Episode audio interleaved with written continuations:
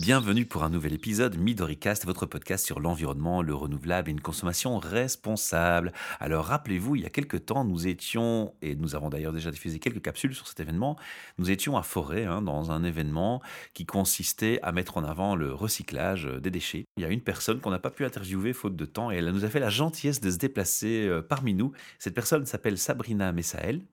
Bonjour Sabrina. Bonjour. Elle va venir nous présenter son projet. Alors, bien entendu, il y a un côté sur l'environnement, c'est ce qui nous préoccupe le plus. Mais en fait, Sabrina, ce que tu fais, c'est beaucoup plus vaste et beaucoup plus global. Alors, je vais te laisser en premier te présenter toi. Qui tu es toi, qu'est-ce que tu as étudié, qu'est-ce que tu fais dans la vie? Hein? Et ensuite, on va passer à cette ASBL, son objectif et la partie environnement. Donc voilà, moi j'appelle Sabrina, j'ai 28 ans et de formation, je suis professeur de langue, donc j'ai étudié l'anglais, l'italien, la littérature, euh, toutes ces choses-là.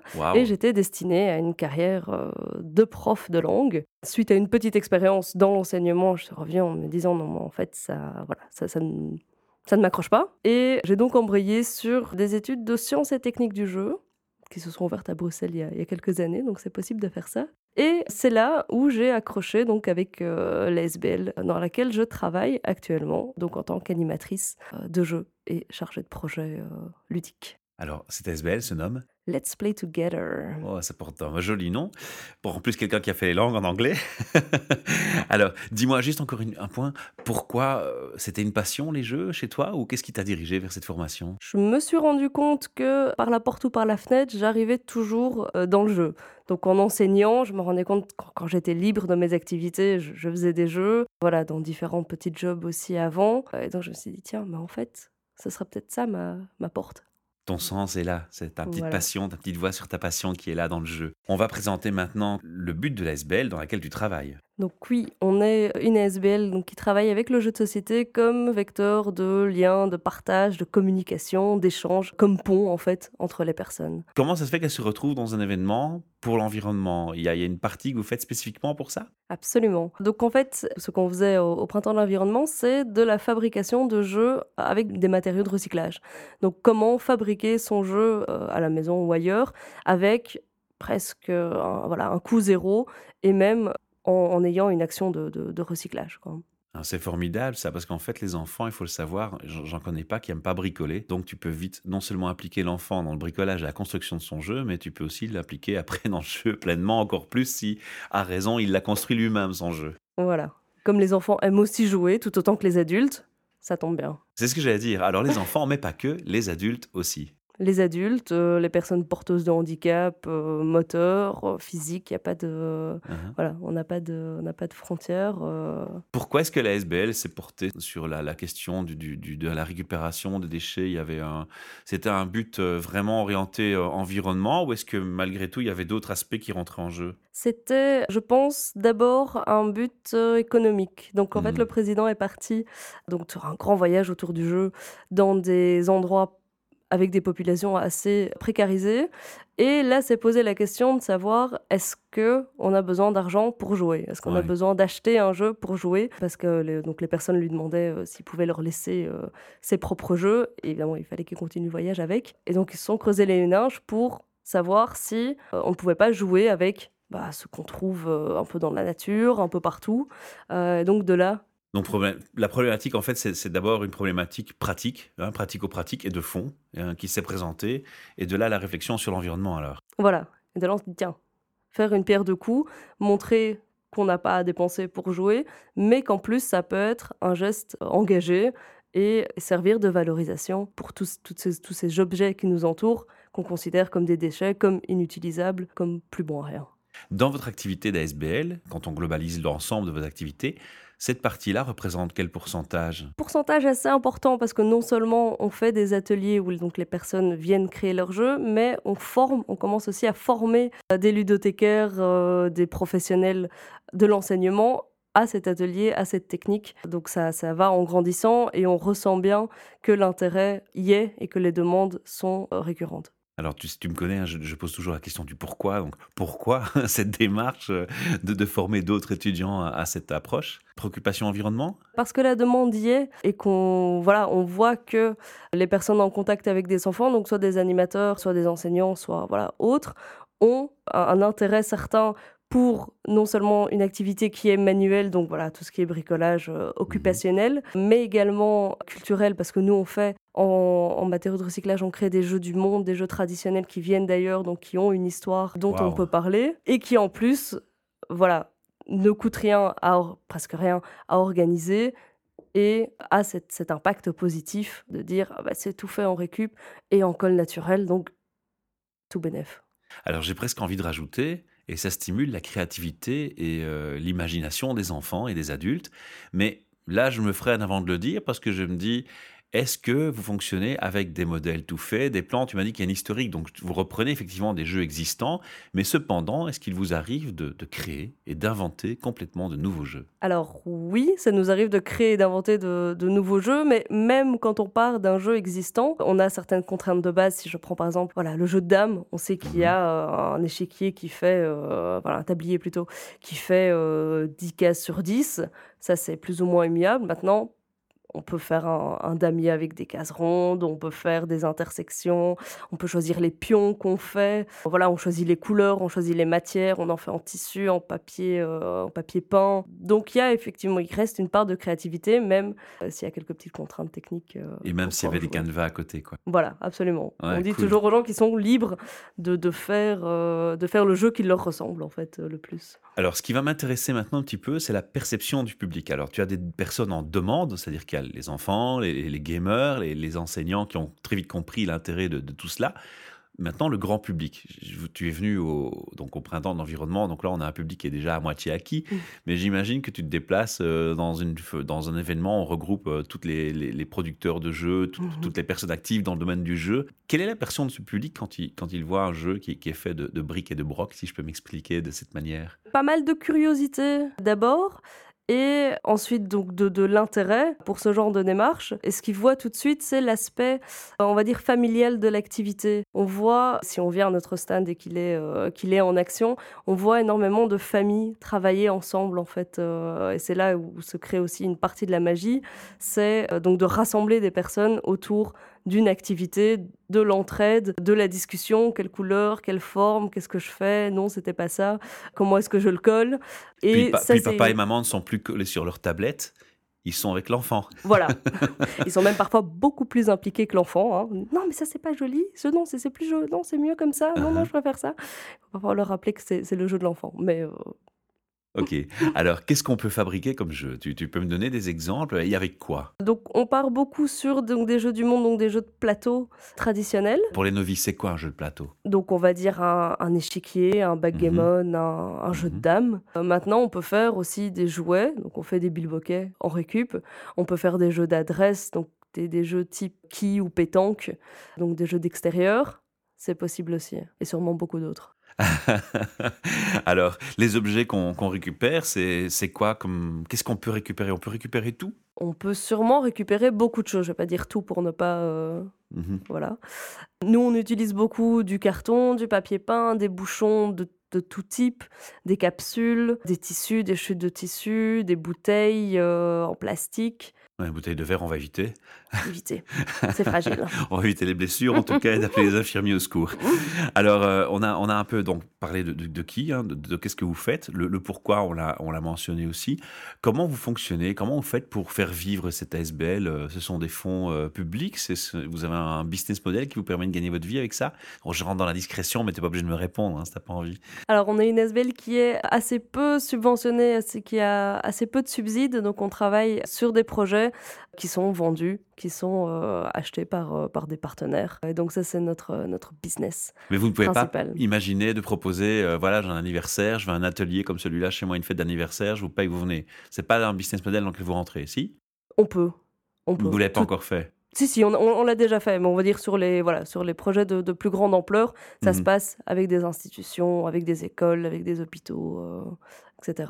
D'accord. Alors ce jour du printemps de l'environnement, vous aviez apporté un jeu, mais moi je ne pouvais pas aller voir, j'étais occupé à faire mes podcasts. Tu peux un peu raconter ce que vous aviez proposé ce jour-là? Pour ceux qui auraient manqué l'événement, honte à eux?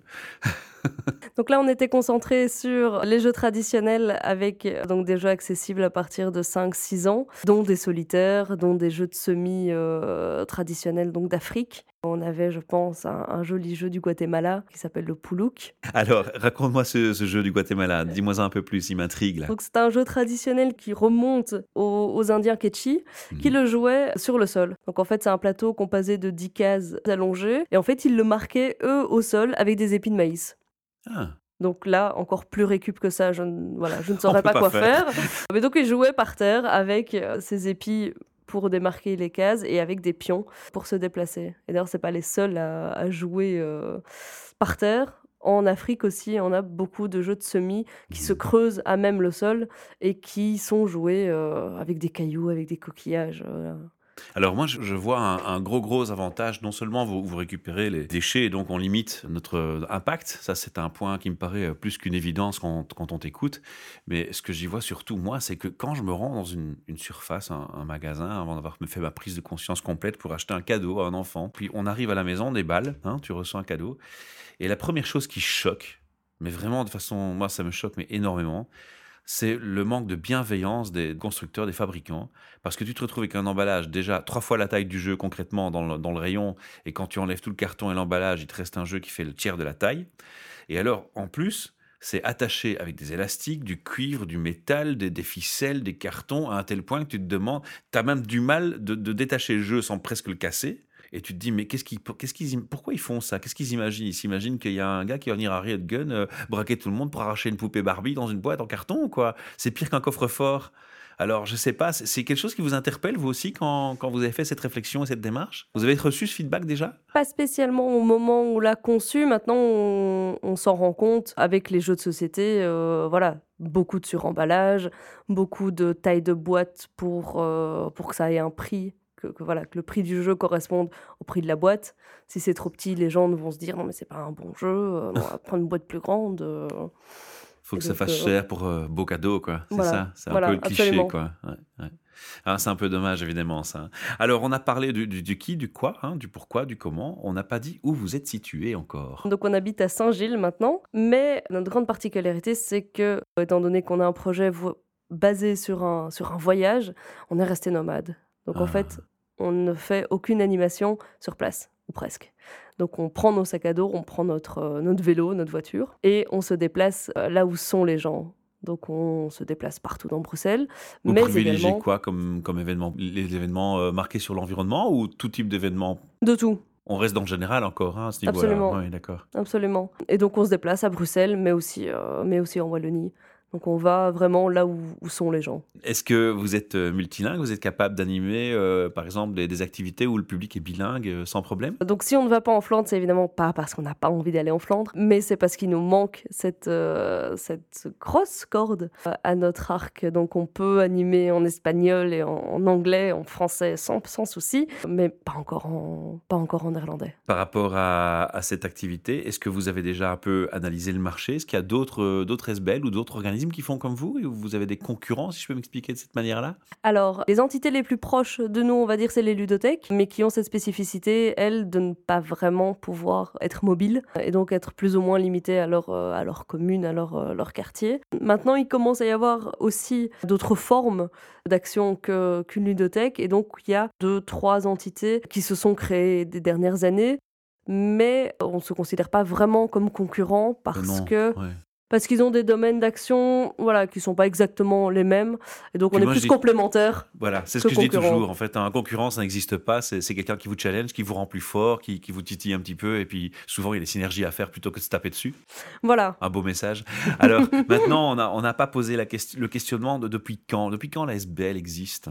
La SBL en tant que telle existe depuis 2013, mais c'est un mhm. projet qui a démarré en 2009. Donc quand Thibaut est parti, il est parti en 2009. Il est revenu deux ans et demi plus tard et il a commencé à voilà, faire des activités euh, à ce moment-là. Et puis ça s'est peu à peu formalisé jusqu'à créer une, une SBL. Euh. Vous êtes, vous êtes combien dans, dans cette SBL à, travailler pour l'SBL Tu as une idée? On est allez, on une, petite, euh, une petite quinzaine de bénévoles fougueux et énergiques. Waouh Tous dans le monde enseignant ou non? Rien à voir? Pas du tout. Pas Profil différent, quoi. On a vraiment de tout. Ouais. Ah, cool. c'est un chouette projet. Moi, j'ai vraiment bien aimé. Et puis, je te dis, il y a tellement d'aspects positifs dans cette démarche que j'avais vraiment envie de t'avoir à, notre micro pour, euh, pour présenter cette démarche et cette, euh, cette euh, géniale idée d'aller récupérer des déchets, d'en faire des jouets, de, stimuler la créativité, de rapprocher les adultes et les enfants, de faire rejouer les, les parents. Alors, comment est-ce qu'on fait pour vous suivre? Alors, les auditeurs nous écoutent et puis ils disent, bah, moi, j'ai envie une fois de voir ça. vous êtes nomade, alors ça rend les choses compliquées pour vous suivre? Absolument. Maintenant, on a un site internet, euh, donc lespetogether.be, où on a un agenda qui dit exactement où est-ce qu'on peut nous traquer. On a une page Facebook qui s'appelle Together, où on annonce nos événements. Combien de temps vous avez, vous avez la foi en avance euh, Assez longtemps ou c'est souvent du, du last minute, non? Non, on a généralement les, les, informations assez longtemps à l'avance. Alors, on va passer à la, à la, phase terminale de cette interview. Tu sais qu'on a, on a des rituels. Et le, je t'en ai un peu touché un mot. Le rituel, c'est de donner euh, un peu euh, ton avis, puisque vous faites des actions positives. On les prend en exemple aujourd'hui. On a envie d'aller un peu plus loin. Qu'est-ce que tu as envie de dire euh, aux gens qui nous écoutent? S'ils veulent agir à leur échelle Qu'est-ce que tu donnerais comme conseil? Si ça tient au monde du jeu, je commencerais par dire cherchez votre ludothèque la plus proche essayer de... On, voilà, on connaît beaucoup de personnes qui ont un million de jeux auxquels ils ne jouent pas spécifiquement tous les jours. Et donc la ludothèque, comme la bibliothèque, hein, euh, permet d'aller emprunter un jeu, de le jouer, de le ramener, de le réemprunter si on veut dans trois mois. Mais une fois qu'on s'est lassé, il est disponible pour d'autres personnes. On n'a pas besoin de l'avoir euh, chez soi. Je vais rebondir sur ce que tu viens de dire, parce que c'est intéressant. Parce que qui dit aussi euh, achat d'un jeu dit euh, jeter, tu dis récupération dans votre activité, mais on peut aussi récupérer un jeu complètement en ordre, capable de jouer, avec lequel on ne joue plus chez vous. Donc, est-ce que l'auditeur, est-ce que les auditeurs peuvent se dire, bah, tiens, moi j'ai un, un, Monopoly, un Trivial Poursuite, un jeu dames, un jeu d'échecs dont je ne me sers plus Tu as dit tantôt qu'il y avait des endroits où, on, où vous voyagez, où les enfants sont dans une situation plus précaire et ne peuvent pas forcément se, procurer ce genre de, jeu. Est-ce qu'on peut faire des dons de jeux à la SBL ou c'est pas le but? Ah, absolument, absolument. On peut, vous êtes preneur. on peut tout à fait faire des dons-jeux de, de, jeux à la SBL. Oui. D'accord. Et vous les redispatchez aux enfants ou dans les activités où, où vous en faites euh, quelque chose de valable, quoi. Absolument. Donc ne jetez pas vos jeux. Vous savez où il faut les donner maintenant.